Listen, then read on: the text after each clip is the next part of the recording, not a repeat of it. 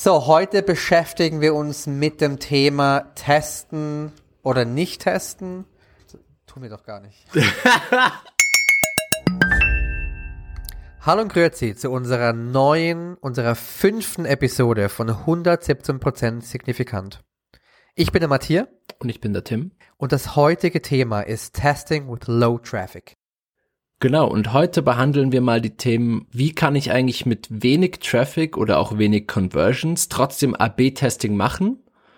Und wir führen so ein bisschen durch den Prozess durch, Ideen sammeln, Hypothesen priorisieren beim Konzept. Was kann ich da überall richtig machen, um gute Tests zu fahren, trotz dass ich nicht so viel Traffic habe? Viel Spaß! So, heute beschäftigen wir uns mit dem Thema Testing with Low Traffic.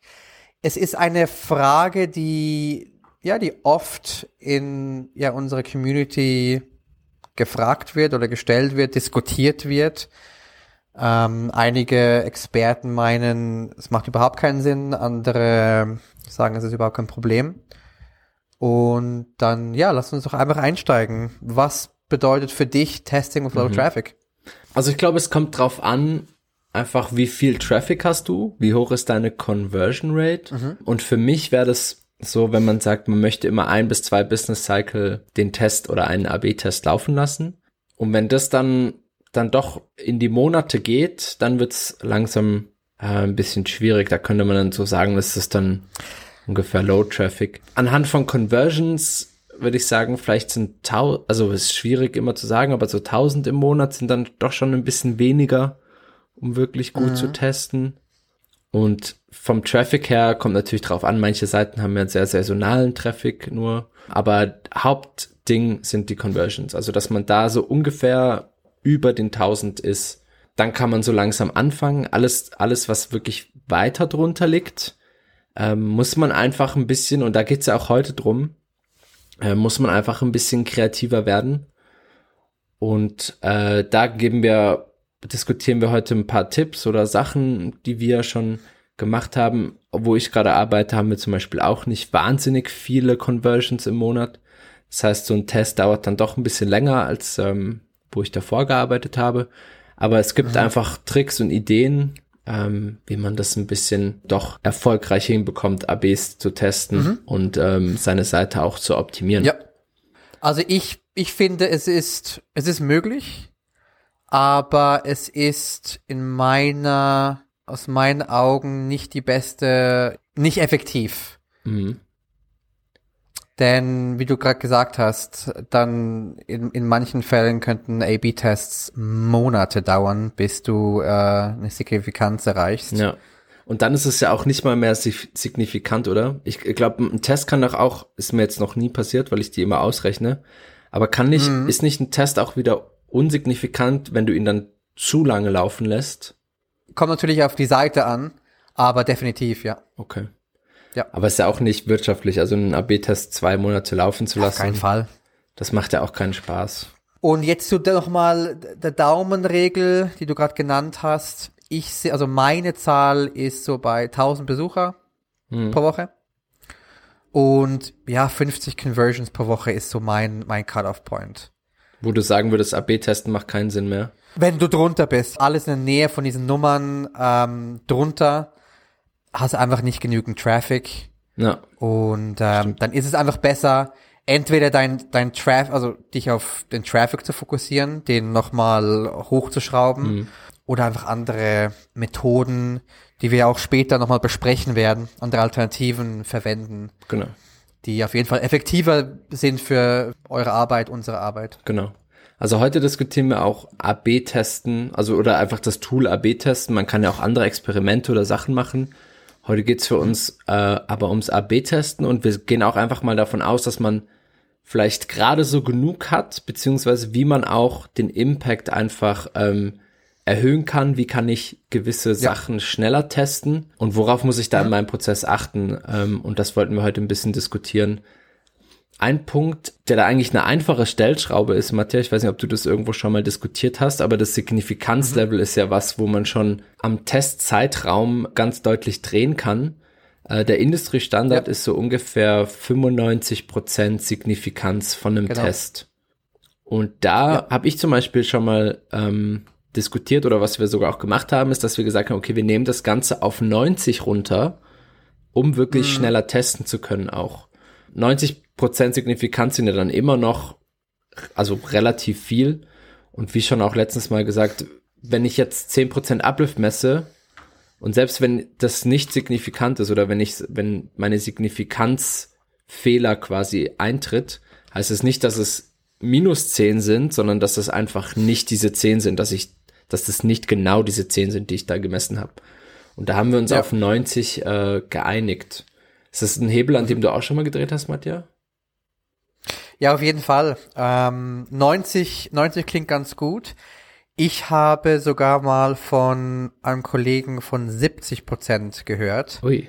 Und es ist, es ist immer eine Frage von, ja, von Risiko. Ich meine, das ist, am Ende des Tages ist es, sollte es ein, ein wissenschaftliches Experiment sein. Ja. Und wenn du dir leisten kannst, die 10% oder 30% Chance äh, mit einzuberechnen, dann ja, mach was du willst. Ja. Ähm, 30% finde ich wieder krass. Ja, das stimmt. Mit 10 könnte ich leben. Mit, also 10, 15, okay. Wenn ich wirklich keinen Traffic habe, dann, dann gehe ich das ein. Ähm, weil die Alternative in dem Fall wäre es dann einfach monatelang testen zu lassen, was mhm. auch wieder keinen Sinn macht. Das stimmt. Und ich würde sagen, alles besser als Bauchgefühl, was ungefähr 50% Signifikanz ist. Ne? Da liegst du entweder falsch oder richtig.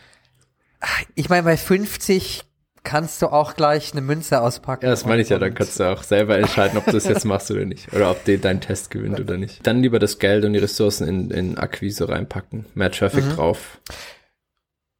Hat, hättest du noch, ein, noch eine andere Alternative, statt an der Schraube, an der ähm, Signifikanzschraube zu drehen? Ja, also wenn man jetzt in der, in der Berechnung hingeht, gibt's da ja noch ein paar Sachen, ob man jetzt an der statistischen Power dann noch drehen kann oder so, aber das ist alles so, ja, ich, ich würde da ehrlich gesagt die Finger von lassen. Wenn, man kann auf, auf 90 Signifikanzlevel runtergehen, man vielleicht auch noch ein bisschen mehr, je nachdem, was man bereit ist zu tolerieren. Aber ansonsten ja. würde ich jetzt wirklich sagen, wir gehen über ähm, in dem Prozess, was können wir am Testen, an den Ideen, an den Hypothesen richtig machen, um wirklich auch den, den größten Uplift rauszuholen, weil ein größter, ein großer Uplift lässt sich ja auch viel schneller testen als ein kleiner und deswegen Exakt. Ist es einfacher, einen guten, mutigen Test zu machen, äh, hier ein Backtrack auf unsere Folge eins, als einfach einen schlechten Test zu machen, der dann einfach auch wirklich schwierig signifikant wird. Also mhm. Test mit Low Traffic bedeutet für mich wirklich Hausaufgaben machen, gut Research und alles und einen guten AB-Test raushauen, weil sonst hast du da fast keine Chance mehr. Das würde ich auch sagen, dass ähm, man sich als Alternative auf die auf die High Impact Changes konzentrieren genau. sollte. Und da habe ich ein cooles Beispiel. Es gab eine Studie und man hat einigen Passanten hat man die die Augen verbunden und ihnen einen einen Golfball und eine Bowlingkugel hingelegt und sie sollen sie sollen fühlen, was der also wie groß der Unterschied sein soll. Ähm, natürlich ziemlich großer Unterschied vom, vom Anfühlen wegen der Größe und Gewicht her. Mhm. Und im, im zweiten, der zweiten Variante wurde ein Apfel oder eine Orange hingelegt. Und da war natürlich der Unterschied, ja, der gefühlte Uplift war, war natürlich viel, viel kleiner als beim ersten Test. Mhm. Und wie ähm, bringst du jetzt diese Metapher aufs Testen rein? Dass man die beiden Testversionen einfach krassere Unterschiede einbauen soll. Macht das Sinn? Das macht Sinn. Fangen wir doch einfach mal, gehen wir doch einfach durch so einen Testing-Prozess mal durch. Mhm. Was sind denn so deine Vorgehensweisen, dass du bei der Ideensammlung, da wo du dich inspirieren lässt oder da wo du deinen Research mhm. machst, dass du da probierst, den höchsten Impact schon oder die höchste Wichtigkeit vielleicht auch von der Idee zu definieren? Das ist eine gute Frage. Ähm, bei der Ideensammlung schaue ich mir oft meine, meine Rechercheergebnisse an, baue die mit ein, also Umfragen, ähm, Live-Chats. Ich, manchmal rufe ich meine Kunden an, ähm, Heatmapping und äh, versuche da einfach ein paar Hypothesen abzuleiten, die ich dann in den Prozess einbauen kann. Ja. Also du probierst einfach so userzentriert wie möglich zu bleiben. Ja, definitiv. Ja. ja. Okay. Und bei dir? Wie gehst du da an die Ideen an? Ideen habe ich viele. Ideen kommen auch mhm. von vielen Orten.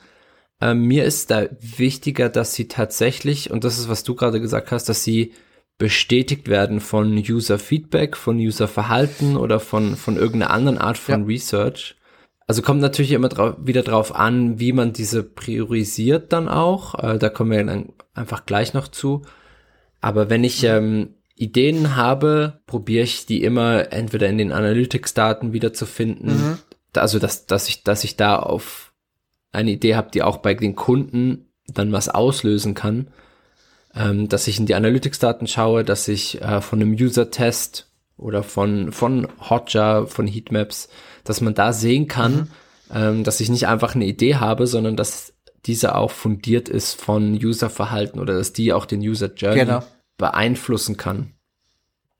Das heißt, Ideen sammle ich sehr, sehr breit. Kann auch mal ein Competitor sein, auf den du auf der Webseite siehst oder einfach was Geiles, was du bei Dribble siehst oder was, was du mal ausprobieren willst. Und bevor ich das dann, Voll. dann mache, ähm, muss ich das aber erst noch validieren im Prinzip, dass es was ist, was meine Kunden interessant fänden. Was ich auch gerne mache, ist, dass ich einfach die Seite mal selber anschaue und also Expert Review mäßig. Genau, Heuristic Analysis. Ähm, einfach mal wirklich schauen, macht das Sinn, macht das Sinn, ist das klar? Stimmt. Ja. Da gibt's ja auch viele Frameworks, die man anwenden kann, wenn man ähm, wenn man möchte. Da gibt's ja von Wider Funnel das Lift Framework oder von Konversionskraft mhm. die sieben Ebenen, wo man einfach nochmal ja. ähm, einfach unter gewissen Gesichtspunkten nochmal seine eigene Seite dann begutachten kann. Also zum Beispiel, ähm, wie relevant ist das für den User? Also wo kommt der her? Und wie relevant ist jetzt diese Seite? Also wenn ich zum Beispiel auf äh, dein Traumurlaub in der Karibik auf so eine Ad klicke und dann kommt hier mhm. ähm, krasses Beispiel, äh, die besten Hütten in den Bergen, dann ist es natürlich ein Unterschied und dann ist es nicht relevant für mich. Das heißt, ich werde bouncen. Ja. Plakatives Beispiel, Definitiv. aber ja, genau. Oder ein anderes Prinzip ist auf jeden Fall Motivation steigern und Friction reduzieren. Ja. Also als Framework meinst du für ganz, Also ganz simpel. Genau, als, als Frame, also als alternatives Framework noch ja. ähm, bei der Ideensammlung. Ja.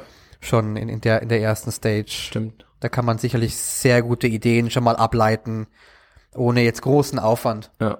Das kann man auch gern mal, also ich finde, ich bin sehr kollaborativ und ich schaue solche Sachen auch gern mal an mit, mit anderen Teams.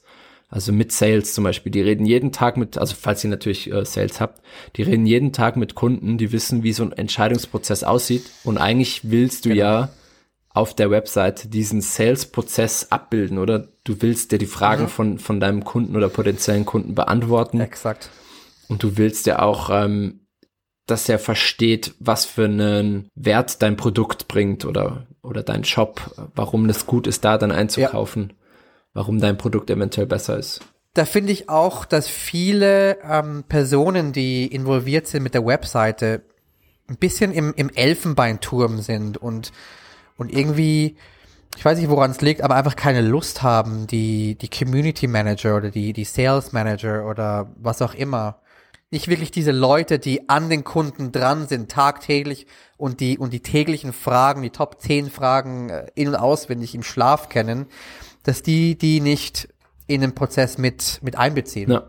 Finde ich ganz, ganz wichtig, dass da die Silos zerstört werden, runter, ja, runtergebrochen stimmt. werden. Und da können wir vielleicht auch direkt zum nächsten Punkt im Testing-Prozess gehen. Mhm. Und es wird dann ja die Hypothesenbildung aus diesen Ideen.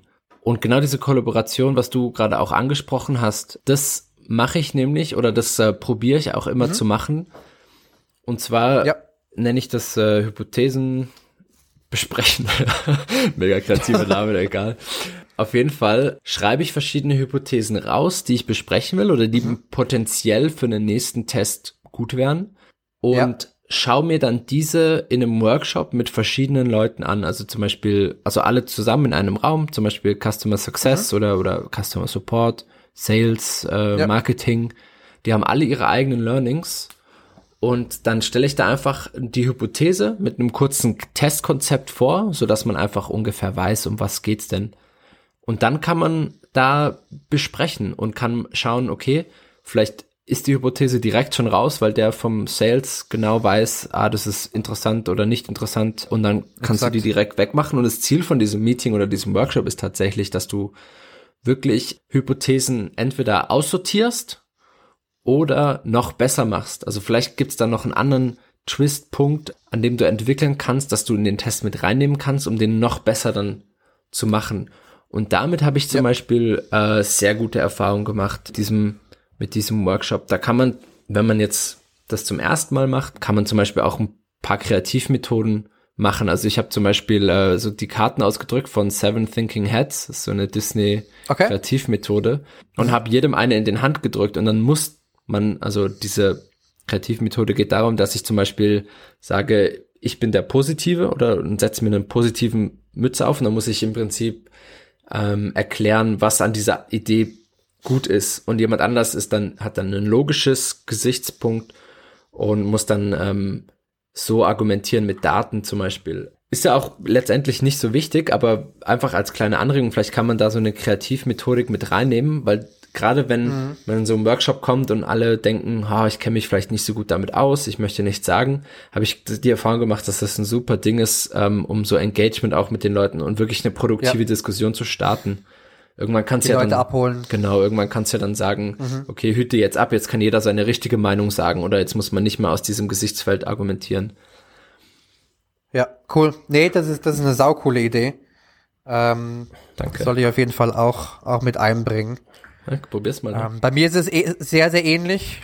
Alle in einem Raum, äh, virtuell oder physisch. Alle Stakeholder von von BizDev zu Sales, Design, ähm, Marketing und ähm, einfach mal Hypothesen aufstellen, schauen, was, was macht überhaupt Sinn, was kann man verbessern, wo kann man nochmal tiefer eintauchen, was kann man nochmal mit einbringen in die Hypothese, hm. also ja, wie sagt man, konkretisieren. Ja. Und dann wäre dann, ja, der nächste Schritt in die Priorisierung. Stimmt. Wie, wie, wie machst du das? Hast du da so ein, so ein Framework oder eine Vorangehensweise? Ja, also ich habe verschiedene. Es kommt immer darauf an, wie komplex das Thema mhm. ist. Zum Beispiel mhm. äh, in dem E-Commerce Store, wo ich gearbeitet habe, habe ich ähm, von Konversionskraft so ein, so ein Framework benutzt. Das waren im Prinzip fünf Items für Effort und fünf Items für Impact. Das heißt, ich habe zehn Zahlen gescored und habe dann am Schluss ähm, von 0 bis 100 einen Score rausbekommen. Mhm. Und dort habe ich so gemacht, weil ich der Einzige war, der priorisiert hat äh, und man das ja eigentlich nicht machen soll, habe ich wirklich durchquantifiziert, was das heißt. Äh, wenn ja. ich jetzt eine 1, 2, 3, 4, 5 gebe. Zum Beispiel äh, Frontend-Arbeit habe ich gesagt, eine 1 ist immer weniger als eine Stunde Arbeit, eine 2 ist dann zwei Stunden und, und so weiter. Und bei mhm. Impact habe ich dann gesagt, zum Beispiel ähm, hier Traffic, wenn ich quasi außerhalb vom Funnel teste, also eine About-Seite, eine Job-Seite, ist es eine 1 äh, bis hin zu, ist es dann die maximale Punktzahl, wenn ich tatsächlich globale Changes mache oder auf einer Produktdetailseite teste, weil das einfach der, der Punkt ist, wo die, die Kundenentscheidung getroffen wird. Ja. Auf der anderen Seite, manchmal benutze ich auch einfaches ICE-Scoring, also Impact, Confidence, äh, Ease, was einfach auch hilft, wenn Leute noch nicht so viel Erfahrung haben mit Priorisieren. Und was ich da gerne mache, ähm, ist, dass man so ein gemeinsames Sheet nimmt oder dass man das auch gemeinsam in einem Raum macht und dass jeder seine Priorisierung schon mal abgibt. Ähm, nicht, weil man dann den Durchschnitt nehmen will, sondern weil man dann sieht, ah, guck mal, da hinten der Hans, der hat das mit fünf gescored, ich aber mit drei. Das könnte eine interessante Diskussion werden. Ja. Und genauso probiere ich dann Leuten auch, ähm, ich sag mal, mitzugeben, was denn so wichtig ist, dass, dass sie wirklich auf den User schauen, auf die Kaufentscheidung, darauf den Journey zu beeinflussen Mhm. Und wenn man dann sieht, wie verschiedene Leute denken, kann man das immer gut ausdiskutieren und kann dann einen Konsensus finden. Und dann, also ihr diskutiert dann wirklich auch über die über die einzelnen äh, Points. Genau, ja. Okay. Also da am Anfang ratet jeder jede Idee, also sagen wir mal, es sind fünf mhm. Ideen zur Auswahl.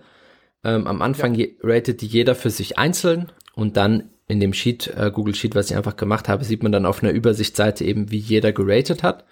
Und dann sehe ich, mhm. dass Person A wirklich vielleicht von eins bis fünf nur eine eins gegeben hat, Person B aber eine fünf. Und genau ja. so, diese Diskussionen sind eigentlich die wertvollen dann, weil jeder hat einen anderen Gesichtspunkt Und dann kann man die so ein bisschen zusammenbringen, beziehungsweise ich, sage ich mal, als, als Mediator dann vielleicht auch, kann dann wirklich die Leute ein bisschen drauf äh, fokussieren, wirklich über den Kundenimpact nachzudenken. Nicht vielleicht nur, oh, das wäre aber eine scheiß Arbeit zu machen, sondern ja. dass es wirklich auch Kundenfeedback gibt und dass es, dass die Leute so anfangen, so zu denken, was hat das für einen Impact auf den Kopf von den Usern? Entscheiden die sich dann anders oder nicht?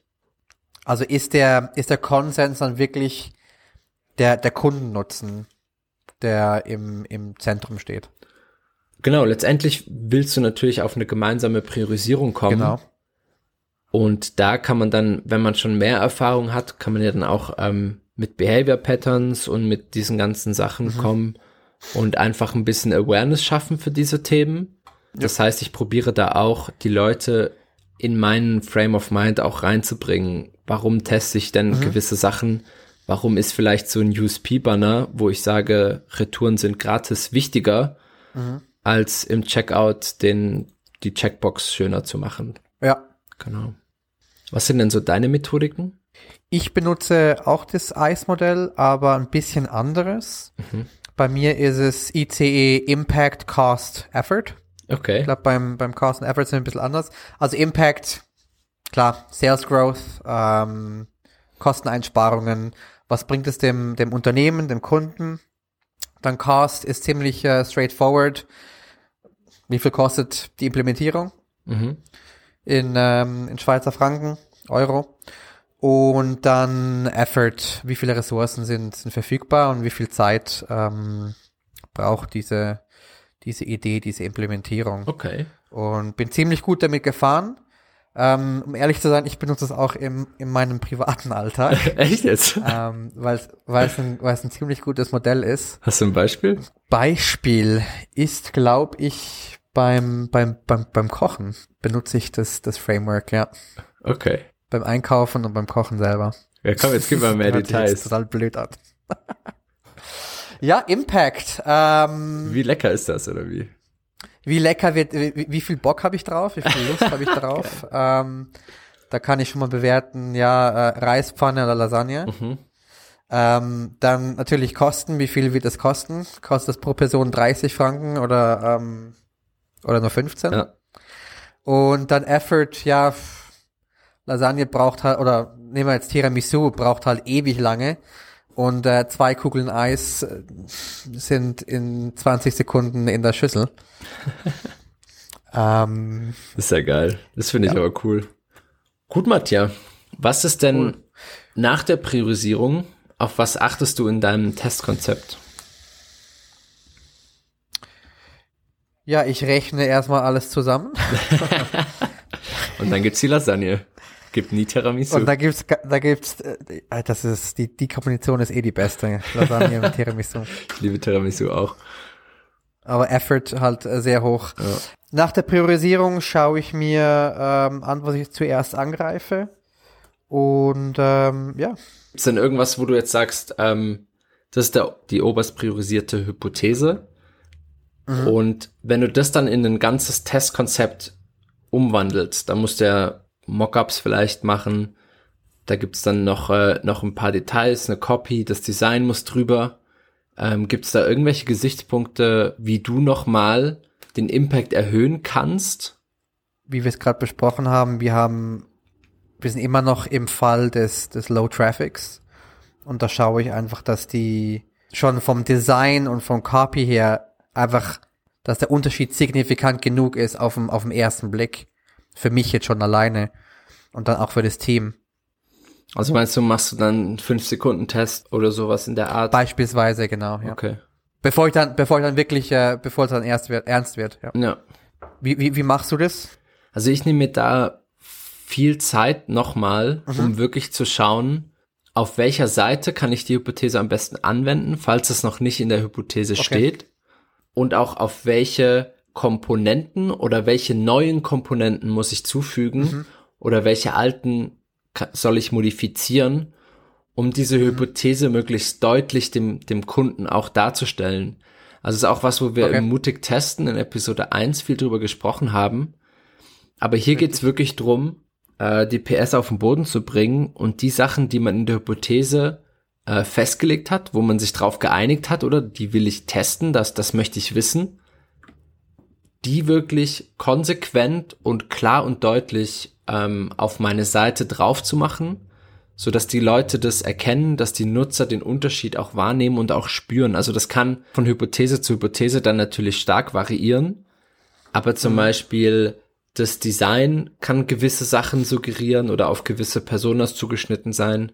Die Copy genauso, was für Worte benutze ich? Suggeriere ich denn von der Copy her, also von meinem Text, schon das, was ich auch mit der Hypothese beeinflussen möchte? Und auch natürlich sind die Elemente, die ich neu zufüge oder die Elemente, die ich modifiziere, ist der Unterschied visuell schon allein groß genug, um den Unterschied deutlich zu machen. Und das ist mal so das Resultat dann und da fließen ja dann auch verschiedene Behavior Patterns mit ein. Es ist wichtig noch, wenn man jetzt mit Low Traffic testet, finde ich, auf den richtigen Seiten zu testen, also auf der About Us Seite ja. zum Beispiel oder auf der Jobs Seite bringen dir Tests wahrscheinlich nichts, gerade wenn du Low Traffic hast und sagen wir mal, wir sind in einem genau. E-Commerce Beispiel, ähm, ist wahrscheinlich die Produktdetailseite eine Seite, bei der du sehr viel testen solltest. Ich hatte es heute mit einem Freund Exakt. diskutiert. Ähm, auf der Produktdetailseite wird einfach die Entscheidung getroffen. Genau da wollt ihr, dass der Kunde auf in den Warenkorb legen draufklickt. Und genau da sollten alle Informationen sein, die der Kunde braucht, um das zu machen. Das kann was zum Produkt sein. Das ist 100% Kaschmir. Hier kannst du reinzoomen, sieht toll aus. Man kann detailliert sehen, ja. wie das vernäht ist. Bis ja. hin zu äh, nochmal gewisse USPs von dem Shop betonen. Äh, es gibt einen kostenlosen Versand. Bis wann wird Richtig, das verschickt? Ja. Wann habe ich das in meinem Briefkasten, was was unglaublich wichtig ist für Leute. Und äh, so kann man dann auch noch mal wirklich den den Test Impact erhöhen und somit einen kürzeren Zeitraum testen. Da wo es halt einen Impact gibt, macht eben, wie du gesagt hast, about das oder über also über uns Kontaktseite macht einfach keinen Sinn. Ja. Genau. Also da gibt's verschiedene Seiten und okay. natürlich, wenn du eine Low-Hanging Fruit in deinem Checkout hast, dann ist das, was man natürlich zuerst machen kann. Damit, No-Brainer. Genau, dann einfach Leute durchpumpen, die haben eh schon gekauft im Herzen oder äh, hoffentlich in den Köpfen. Aber ich sag mal, wenn alles ungefähr gut läuft und ich wirklich optimieren möchte, anstatt noch fixen möchte, ähm, dann sind sowas wie Produktdetailseite, haben dann den höchsten Impact und eben eine Homepage, je nachdem, die wird häufig auch mal überschätzt. Manchmal ist es im Kaufprozess gar nicht so wichtig. Manchmal ist es da eher wichtig, dass man darstellt, E-Commerce wieder, man hat viele verschiedene Produkte, wenn man das hat. Oder dass man seine Bestseller nochmal zeigt und das dann zum Kauf anregt oder zum Stöbern anregt. Das ist eigentlich eher der Job von einer Homepage. Verkaufen ist es nicht. Mhm. Das ist die PDP oder die Produktdetails. Media Awareness. Ja, genau. Ja. Und im Prozess sind wir jetzt bei Testkonzept. Mhm. In dieser Phase geht es genauso wie bei dir auch nochmal definieren, was, was wollen wir damit bezwecken? Wie definieren wir Erfolg? Ich hole mir hier auch nochmal Stakeholders rein, lass sie nochmal ähm, ja, über das, über das Konzept, über die Hypothese nochmal und, und, und die, ähm, die Assets nochmal drüber, drüber schauen und ähm, bevor wir dann losstarten. Und was ist denn, wenn die sagen, das gefällt mir nicht? Rollst du dann nochmal zurück? Oder was sind so Gründe, wo du sagen würdest, in der Ausführung, okay, wir müssen nochmal zurück zum Konzept? Ich meine, wenn es wirklich ein legitimer Grund ist, also wirklich etwas Grundsätzliches, dann, dann sehe ich's. Ja, kann man, man kann noch mal ein paar Schritte zurückgehen, ein oder zwei, ja, ein, zwei Schritte ähm, wenn's, wenn's, wenn's kleine Details sind, dann, dann sage ich ja, was ist deine Hypothese? Ähm, lass es doch einfach laufen und dann, und dann haben wir auch unsere Learnings. Da bei der Ausführung auch was, was häufig missverstanden wird oder falsch geplant wird, ist ähm, Desktop versus Mobile testen. Weil häufig fängt man mit einem von beiden an, je nachdem auch was für eine Zielgruppe man hat. Und das andere leidet ja. da ein bisschen drunter. Also da entweder in der Analyse und da kommen wir gleich zu, oder in der Ausführung wirklich schauen, dass man eine gleichwertige Erfahrung oder eine gleichwertige User Journey auf Desktop und Mobile auch dargestellt hat. Gut, jetzt sagen wir mal, dein Test ist durchgelaufen und du hast jetzt alle Zahlen auf dem Tisch und du sollst jetzt den Test analysieren. Wie gehst du da voran? Ja. Also ich fange immer natürlich damit an zu schauen, wie viel Conversions hat der Test gemacht, in welcher Variante. Macht Sinn, ja. Also einfach um generell ein Gefühl dafür zu bekommen, hat der jetzt besser performt unterm Strich oder nicht. Ähm, wenn man da schon deutlich was sieht, kann man schon in die eine oder andere Richtung mal rein analysieren. Also ich fange eigentlich immer, wenn man, also wenn man jetzt Analytics dann zum Beispiel aufmacht, dann macht man mhm. ja immer so Hypothesen on the go. Oh, warum ist denn diese Zahl so oder so? Ich schaue es mir mal an.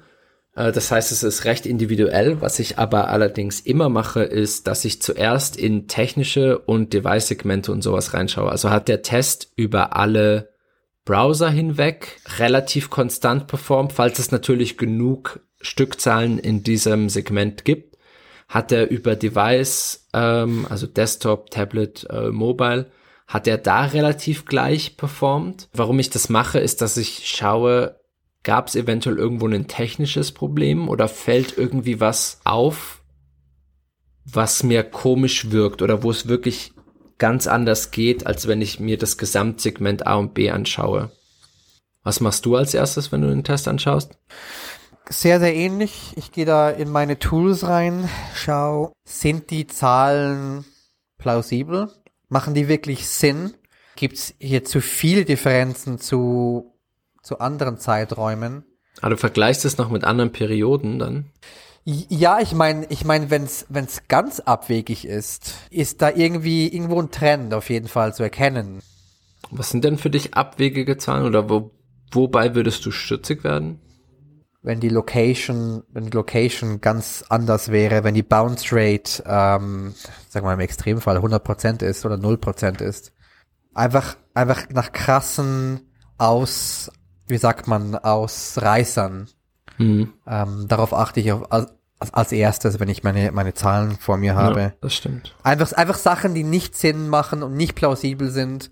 Ähm, einfach eben die ersten 60 Minuten on the go schauen, was macht hier Sinn. Und bevor ich dann wirklich, wirklich tiefer, tiefer reingehe.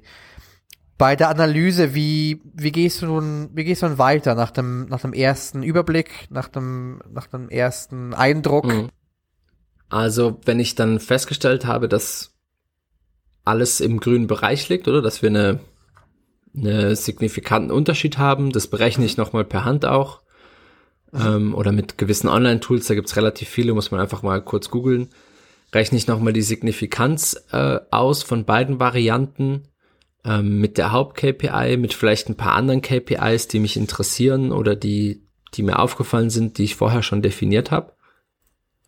Und dann, ähm, und dann geht's in ein paar Segmente rein. Äh, nicht zu tief, nicht zu viele, weil da haben wir wieder das Problem von der, von der Alpha-Fehlerkumulierung. Also, je mehr ich in Segmente reingehe, desto unwahrscheinlicher ist es auch wieder, dass das Ergebnis äh, stimmt oder auch nicht. Aber die großen Segmente schaue ich mir an. Also gibt es gewisse Länder, in denen das gut oder schlecht performt hat da auch dann aber immer ein Auge haben auf die Stückzahl, weil sonst fällt man vielleicht wieder bei drauf rein, dass eine Conversion und zwei Conversions der Unterschied ist, aber man schaut nur auf die Conversion Rate und die ist dann 50 und ja. 100 Prozent. Also gibt's verschiedene Länder vielleicht, ähm, in denen das interessant war. Ist dann auch individuell nach dem Test. Gibt's verschiedene Devices, auf denen es vielleicht gut oder schlecht funktioniert hat. Mhm. Hat es bei Returning Usern besser funktioniert als mit neuen Usern? Mhm. Oder vielleicht auch so Sachen wie Leute, die den Test gesehen, aber nicht weitergemacht haben oder nicht das gemacht haben, was ich denke, dass sie mache, haben die trotzdem eine höhere Conversion Rate oder nicht? Also hat es denen ja. vielleicht im Entscheidungsprozess irgendwie einen Anhaltspunkt gegeben? Ich schaue ehrlich gesagt nicht zu, nie zu viel in die verschiedenen Segmente rein. Gibt es einen Grund dazu? Ja, ich möchte nicht, dass ich falsche Ergebnisse sehe, also mit dem genannten Alpha-Fehler dann wieder. Und der Rest ist dann ein bisschen auch on the go abhängig. Also wenn ich sehe, ich schaue mir dann Engagement allgemein an, wenn ich dann sehe Bounce Rate, ähm, Pages per Session, Returning Users, sowas in der Art, hat alles die gleiche Tendenz, sagt mir das ja noch darüber aus, oh, da habe ich vielleicht Engagement ein bisschen gekillt, weil all diese Matrix vielleicht ein bisschen runtergegangen sind oder hoch. Mhm. Mhm. Aber letztendlich muss ich sagen, wenn sich in den Conversions was geändert hat und ich nicht drastisch sehe, ich habe irgendwie Engagement oder Scrolling oder Pages per Session oder sowas irgendwie komplett niedergemacht, was einfach dann auch nochmal einen Nachfragen wert wäre, dann bleibe ich eigentlich meistens wirklich bei den harten Hauptmetrics. Also ich verliere mich da selten in, Okay. in den Details. Okay, ja. Und vergleichst du, vergleichst du mit vergangenen Ze- Testzeiträumen? Eigentlich so gut wie nie, ne. Ich Okay. möchte keine Saisonalität da falsch interpretieren oder so. Weil je nachdem auch bei Online-Shopping, ah, ist wieder krasses Beispiel, am Black Friday habe ich natürlich dann im November ganz andere Zahlen als vielleicht an irgendeinem anderen Tag. Und auch wenn es jetzt ein krasses Beispiel war, weiß man aber vielleicht dann doch nicht mehr genau, hat die Annotation nicht reingemacht in Google Analytics. Hat man da eine Kampagne gefahren oder nicht? War da vielleicht mehr Traffic als sonst? War da irgendwas Außergewöhnliches? Und deswegen vergleiche ich das eigentlich wirklich sehr selten mit anderen Okay. Testzeiträumen. Ja, machst Okay, du denn das? nee, verstehe ich, verstehe ich. Ich, ich meine, wenn, wenn der Traffic wirklich low, low ist und ich Trends erkennen möchte, wirklich nur eben auf, auf der Oberfläche vorher, ähm, vergleichs mit, mit Testzeiträumen von vorhin, Mhm. vergangene. Ähm, aber mein, mein zweiter Schritt ist ähm, auch sehr ähnlich. Ich schaue mir ähm, nochmal die Metrics an, die KPIs, die, ob die erfüllt worden sind oder nicht, was wir erreicht haben, Signifikanz nochmal ausrechnen, ob wir wirklich signifikante Learnings aus diesem Test rausholen können. Ja. Und wenn die jetzt nicht signifikant sind, wir sind ja immer noch bei Low-Traffic-Seiten, aber man über Ja. zwei Wochen, drei Wochen, vier Wochen gesehen hat, es ist immer eher positiv, dann ist ja auch egal, ob ich signifikant sagen kann, das waren 10% Uplift. Da reicht's ja dann eigentlich, da kann man pragmatisch sein und sagen, okay, wir haben, wir können nicht sagen, wir haben genau diese Prozentzahl Uplift geschafft, aber ich kann sagen, es Ja. hat eigentlich einen overall positiven Impact. Und ich glaube, das ist auch was, wo sich äh, Low-Traffic-Seiten ein bisschen kompromissbereiter zeigen müssen als vielleicht andere, dass man wirklich pragmatisch rangeht. Wenn ich, wenn ich drei Wochen lang keinen Unterschied zwischen beiden Varianten sehe, dann wird das nach vier, fünf Wochen jetzt auch nicht unbedingt anders sein. Ähm, da Ja, geht's auch viel ein bisschen genauso. Tendenzen anzuschauen. Also das mache ich auch häufig, Ja, dass ich richtig. einfach schaue, hat's eher eine positive oder negative Tendenz und dann ist ja auch gut, dann kann man das eventuell online nehmen. Da muss man nicht genau wissen, es sind fünf Prozent. Ist natürlich cool, weil dann kannst du sagen, hey, wir haben so und so viel Revenue mehr gemacht. Aber letztendlich will ich die Seite besser machen, die Performance steigern und es geht mit AB-Testing per se nur Schritt für Schritt. Und wenn ich dann weiß, es hat einen positiven Impact, kann ich das locker auch online nehmen. Und dann muss ich mir kumuliert im Prinzip meine Leistung anschauen. Und in dem Bereich sehe ich dann auch Dinge wie Sales oder Wachstum einfach viel wichtiger als die Signifikanz. Ist Ja. einfach so. Ich nehme ich nehm lieber 10.000 mehr mit dem Monat, als dass ich nur 70 Prozent habe und, ah nee, ich kann das jetzt nicht implementieren, es ist nicht signifikant genug. Ja, Das voll. kann man sich einfach nicht leisten als, als, sagen wir mal, Startup oder als kleines Unternehmen. Da will man pragmatisch sein, ja, das stimmt schon. Exakt, ganz genau. Also Verbesserung ist einfach Verbesserung, egal wie viel. Jetzt erstmal in dieser, in dieser Phase. Ja. Du hast gerade eben noch von dem Thema gesprochen, welche Seiten man testen sollte. Wie, wie gehst du da voran? Wie priorisierst du das? Also ich habe ja erwähnt, dass ich quantifiziert habe, was bei mir mein Scoring meint. Also von eins bis, wenn ich jetzt Backend, Frontend, Konzept äh, oder jeglichen Effort von eins bis fünf einsortiere, habe ich quantifiziert, was bedeutet das eins, zwei, drei, vier, fünf. Und genauso habe ich das mit dem Impact gemacht. Ähm, also bei dem, was ich da benutzt habe, wird der Impact durch äh, Visual Contrast, Behavioral Contrast, Behavior Patterns und Traffic äh, eingedeutet. Also für jedes dieser vier Elemente habe ich dann eine 1 bis 5 Rating. Und es gibt verschiedene Studien, ähm, ich glaube, die findet man relativ schnell, wenn man mal googelt, die AB-Testings zusammenfassen und dann so eine kumulierte Ansicht äh, dir auch geben. Zum Beispiel Button-Tests haben durchschnittlich so und so viel Uplift oder Downlift. Und genauso auf dieser Seite gibt es durchschnittlich so und so viel Uplift, auf dieser Seite, auf dieser Seite, auf dieser Seite Und dann hast du so eine Kategorisierung von ja. Seiten, die jetzt im E-Commerce zum Beispiel, wenn man jetzt über 1000 Tests schaut, über 2000 Tests, was diese Studien dann machen, wirklich einen größeren Uplift-Chancen haben als andere. Und das lässt sich auch direkt dann wieder runterbrechen auf eben die Kaufentscheidung des Kunden, wo wir in Folge 1 schon viel drüber geredet haben. Wo es dann wirklich so ist, dass auf der Produktdetailseite ist im Prinzip der entscheidende Moment und alle Fragen, die ich da beantworten kann, alle Bedenken, die ich da ausräumen kann, sind äh, ein paar Kunden im Monat mehr und somit auch mehr Revenue. Und deswegen, ich habe es jetzt zum Beispiel so sortiert, das war jetzt ein E-Commerce-Beispiel. Mit einer 1, also schlechter oder weniger Impact, habe ich bewertet alles, was aus dem Conversion Funnel raus ist, also About Us, FAQ-Seiten, Job-Seiten. Mit einer 2 habe ich alles bewertet, was zum Beispiel eine Home ist, eine Checkout, eine Thank You Page. Wie schon gesagt, das ist auch davon ausgehend, dass der Funnel einigermaßen schon funktioniert. Wenn ich Low-Hanging Fruits im Checkout habe, dann ist es natürlich nicht mit einer 2 zu bewerten. Aber wenn alles ja. ungefähr funktioniert, der Checkout ist einfach was, was funktionieren muss. Wenn ich, wenn mir das Produkt gefällt und wenn mir der Shop gefällt, ist der Checkout nicht mehr so wichtig, wie manche Leute vielleicht denken. Ähm, mit einer 3 bewertet alles, was im Warenkorb ist. Da gibt's, mhm. da kann man noch gut eine Gelegenheit nehmen, vielleicht zu sagen, hey, wie viel spart man denn überhaupt? Was für ein mhm.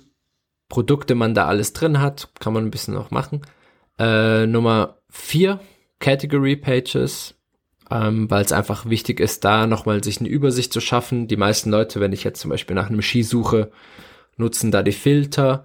Vielleicht brauchst verschiedene Badges auf den Produkten drauf. Äh, ist das neu? Ist das von diesem Jahr? Ist das ähm, umweltfreundlich? Ähm, solche Sachen, je nachdem, was den Leuten wichtig ist. Und dann wirklich mit Nummer 5 bewertet, also mit dem höchsten Impact sind globale Changes, weil die einfach viel besser gesehen werden, weil damit jeder in, in Berührung kommt und die Produktdetailseite, weil dort die Kaufentscheidung getroffen wird. Mhm.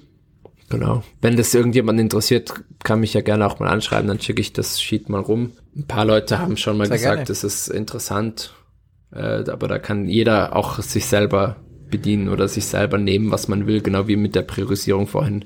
Wenn einem die nicht passt, die man, die es da hat, wenn man, wenn einem noch was anderes wichtig ist, warum nicht modifizieren? Dann geht alles. Mhm.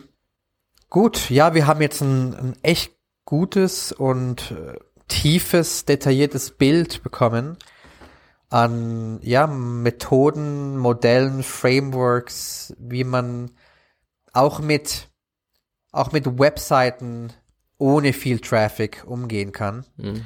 Mein Key Takeaway ist auf jeden Fall, sei kreativ, äh, sucht nach Alternativen. Nur weil ihr nicht genug Traffic oder nicht genug Conversions habt, ähm, nicht den Kopf in den Sand stecken. Es gibt immer eine, eine tolle kreative Art und Weise, wie man testen kann. Es muss nicht unbedingt A-B-Testing sein. Da kann man viel qualitativ machen. Ja, wenn, wenn ihr noch coole kreative Ideen habt oder Feedback habt zu unserer Episode und zu unserem großen Blabla hier, dann äh, lasst das auf jeden Fall in den Kommentaren unten und wir werden das auf jeden Fall in der nächsten Episode nochmal besprechen. Ja, stimme ich zu. Kontrast ist das Wichtigste. So Signifikanzlevel-Spielereien sind schön, können helfen. Aber beim Testkonzepten Kontrast, Kontrast, Kontrast. Auf jeden Fall. Dann bis nächste Woche. Bis dann.